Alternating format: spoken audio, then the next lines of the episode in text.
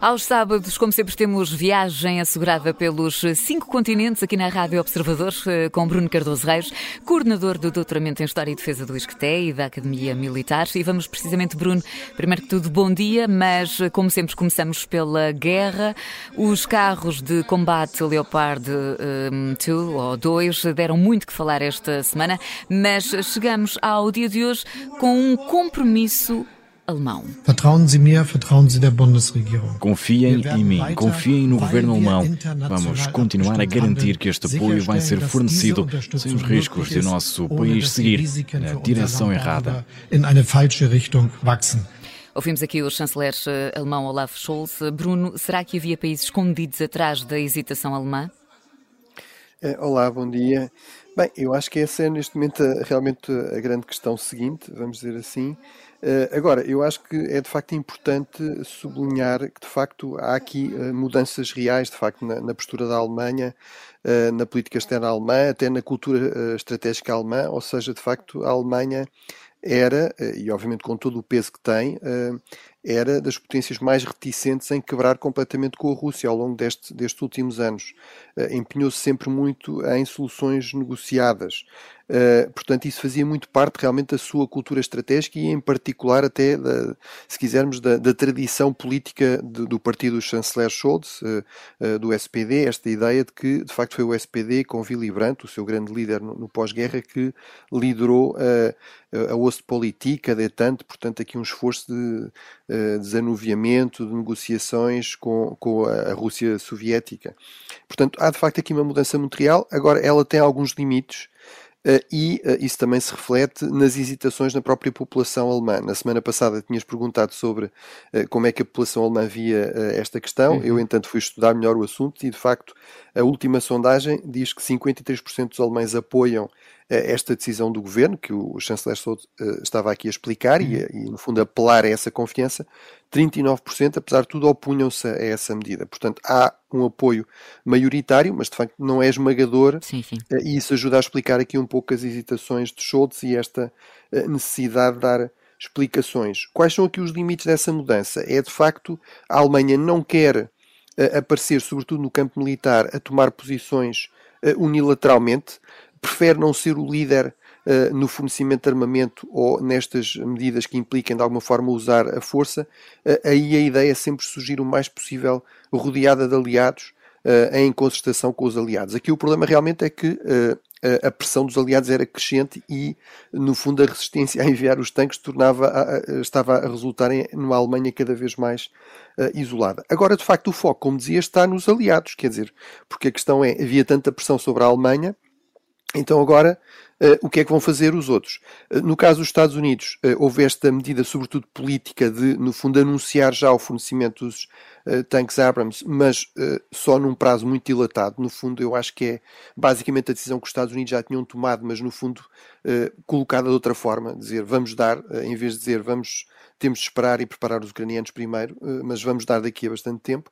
Apesar de tudo, foi significativo que o ex-presidente Trump veio dizer que estava contra o fornecimento destes tanques, eh, inclusive levantando aqui o fantasma da guerra nuclear, portanto, no fundo, fazendo um pouco o eco da, da propaganda e da narrativa russa, o que mostra bem o perigo que seria uh, um presidente Trump nos Estados Unidos num contexto atual.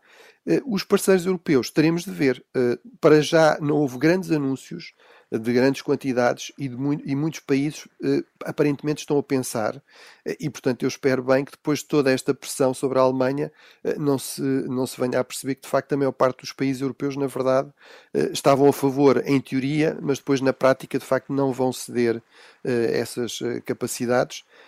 Terminava só dizendo que temos de ter aqui algum cuidado. Este sistema de armamentos é realmente muito importante, eu diria que é indispensável na fase seguinte da guerra. Agora, nenhum sistema de armamentos por si só resolve uma guerra.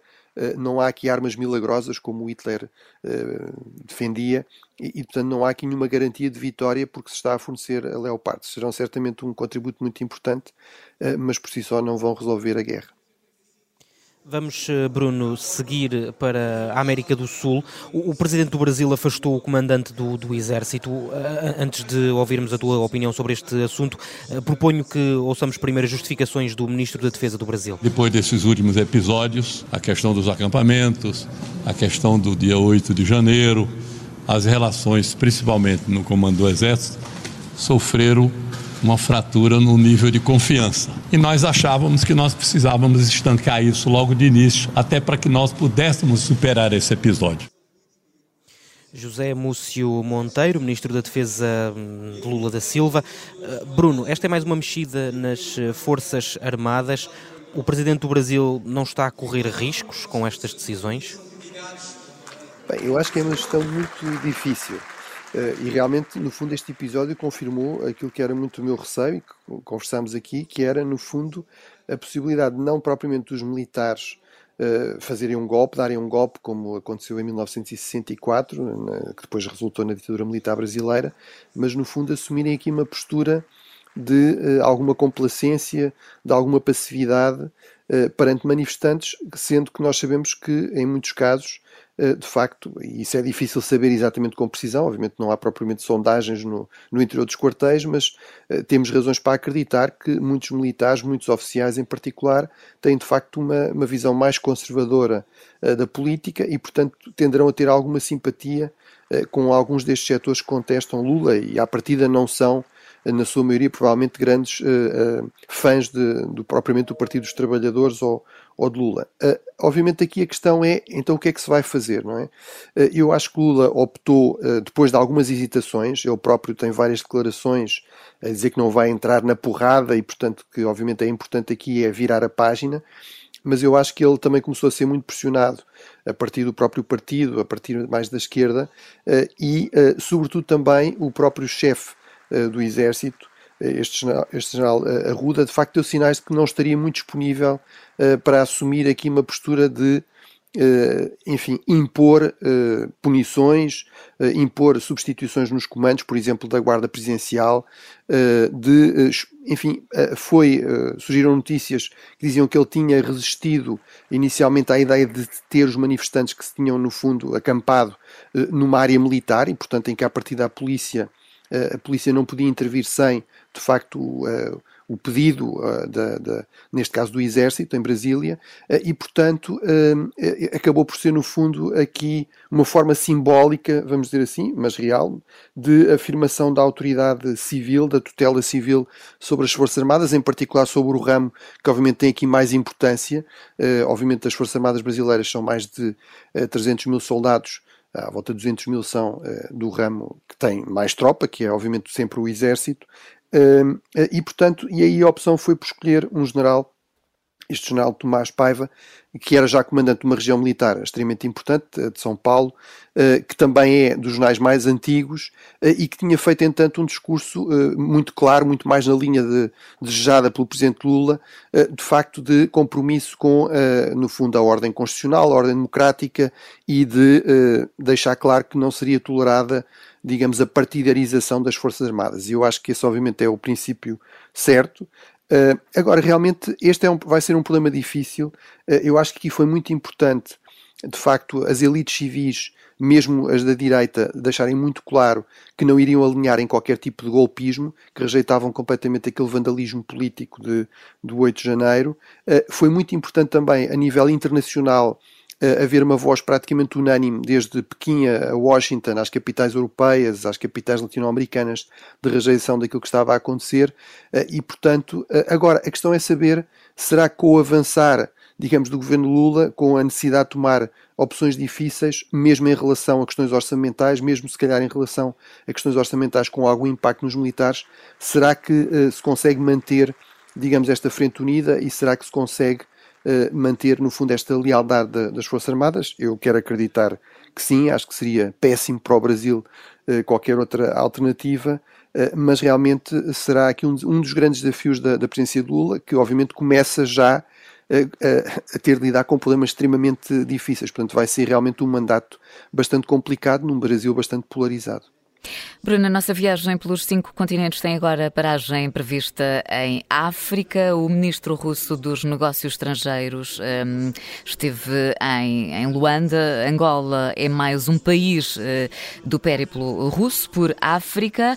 O regime de Putin está a conseguir recolher apoios em África, Bruno? Em alguns sítios sim, noutros não. Eu acho que a maior parte dos países africanos, na verdade, e nós podemos ver isso até nas votações nas Nações Unidas, eh, no fundo opta aqui por uma neutralidade pragmática.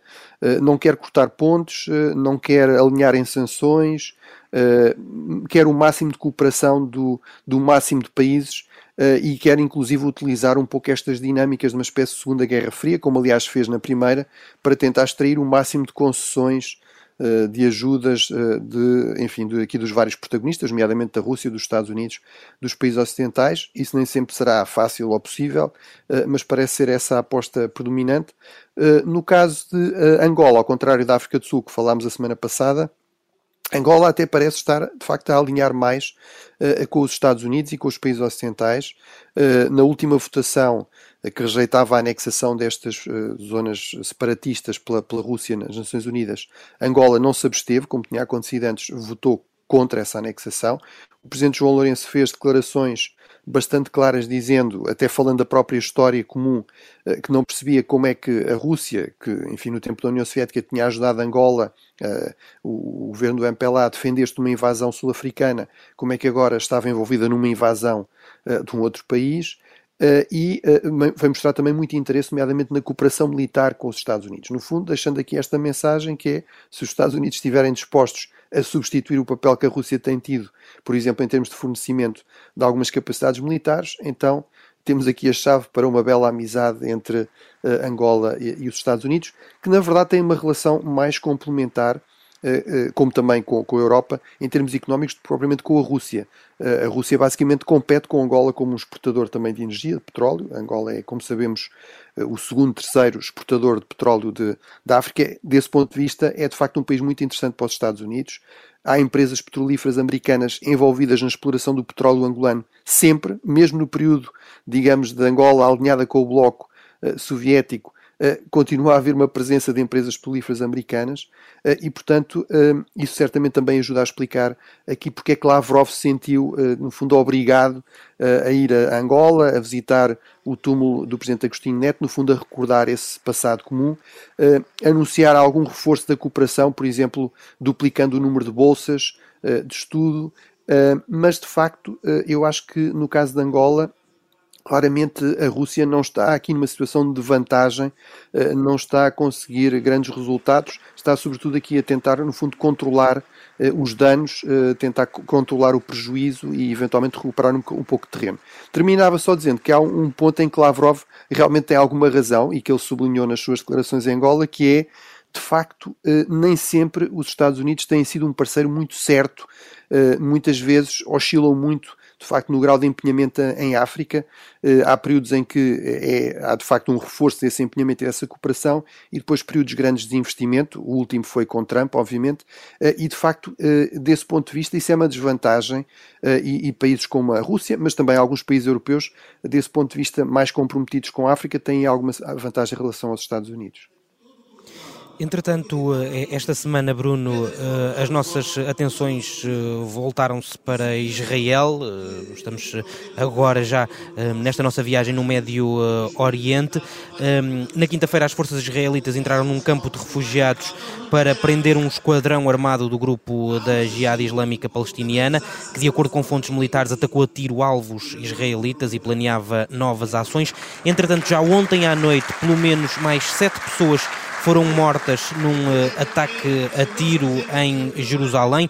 Este atentado, uh, de acordo com as informações eh, que nos vão chegando, terá sido em retaliação precisamente por causa desta, desta incursão dos comandos israelitas na, na, na quinta-feira, essa incursão que fez nove mortos. Um mês depois de ter formado o governo, Bruno, Benjamin Netanyahu já perdeu o controle da situação? Eu acho que ele não perdeu o controle da situação e, e do ponto de vista desta cultura estratégica, até sobretudo da direita israelita, eh, isto faz parte, é esta ideia, a doutrina do, como eles chamam, cortar a relva, não é? Portanto, é verdade que há, há, há ataques, é verdade que há novos ataques, eh, mas a relva também volta a crescer, o que é que se faz? Volta-se a cortar a relva para ela não se descontrolar. Eh, agora, eu acho é que estamos aqui provavelmente num novo ciclo de mais violência e não, não se pode excluir completamente que tenhamos até uma nova insurreição armada em, em maior escala, uma espécie de terceira intifada. ainda ontem estava a ouvir o governador palestiniano Nablus a dizer exatamente isso, que temia isso, ou que receava isso, até porque achava que as pessoas realmente tinham perdido a esperança de todo no, no processo de paz e, obviamente, Nada justifica o ataque a uma sinagoga, portanto, estamos a falar no caso de Israel de um ataque a um grupo armado. Como retaliação, temos um ataque a civis que estão a sair do, enfim, do Shabat, do, do dia mais sagrado do judaísmo, de uma sinagoga. Agora, a verdade é que esta escalada de violência muitas vezes resulta em mortes civis, inclusive em mortes civis também israelitas, e de facto é difícil argumentar que não parece haver da parte do governo Netanyahu, ainda mais deste novo governo de facto com muitos elementos da, da, da direita radical, da extrema-direita nacionalista, religiosa, não parece de facto haver nenhuma, uh, nenhum compromisso, nenhum interesse de facto num processo de paz, num processo uh, negociado para resolver a questão da ocupação que se prolonga uh, há, há, tantas décadas e, portanto, eu, eu, temo que de facto tenhamos aqui um novo ponto quente. novos ciclos de violência de facto no, no, no Médio Oriente e em particular na, na Palestina, obviamente numa região que já é extremamente propensa a esses conflitos. Bruno, ainda temos um minuto uh, para a Oceania e com destaque para a contestação ao Dia Nacional da Austrália e o acordo de defesa com a Papua Nova Guiné. Sim, eh, a Austrália celebra a 26 de janeiro o seu Dia Nacional, é o dia uh, da chegada da chamada Primeira Frota Britânica, ou seja, no início da colonização britânica, mas cada vez mais há uma forte contestação Uh, mais de 50% dos jovens australianos com menos de 25 anos dizem que são contra uh, esse ser o Dia Nacional. Há inclusive manifestações de, que, que, chamam ao dia Dia da Invasão, e portanto não Dia Nacional, mas Dia da Invasão Colonial, vamos dizer assim. Uh, neste ano, a discussão está muito ligada também à ideia de ter uma espécie de representação especial no Parlamento Australiano das comunidades aborígenes, das comunidades nativas australianas. Eh, tudo o que seja avançar nesse sentido, obviamente aqui a ideia de mudar dia nacional é sempre controversa, mas tudo o que seja avançar no sentido de melhorar as relações com as comunidades indígenas será importante também do ponto de vista da política uhum. externa, porque lá está, a Austrália está rodeada de ilhas como a Papua Nova Guiné, a norte, que estão governados hoje em dia por populações nativas, precisa ter boas relações com elas, nomeadamente porque há uma presença crescente da China e, portanto, este acordo de defesa, que obviamente dependerá sobretudo aqui do nível de cooperação eh, e da ajuda da Austrália à Papua Nova Guiné é bastante importante, mas uh, haver aqui uma percepção de que a Austrália está a fazer alguma coisa em relação à sua população nativa seria certamente também boa do ponto de vista da sua imagem na, na região. Bruno, ficamos por aqui. Para a semana a mais, Bruno Cardoso Reis e os cinco continentes estão então de regresso no próximo sábado. Bom fim de semana, Bruno. Bom fim de semana, obrigado.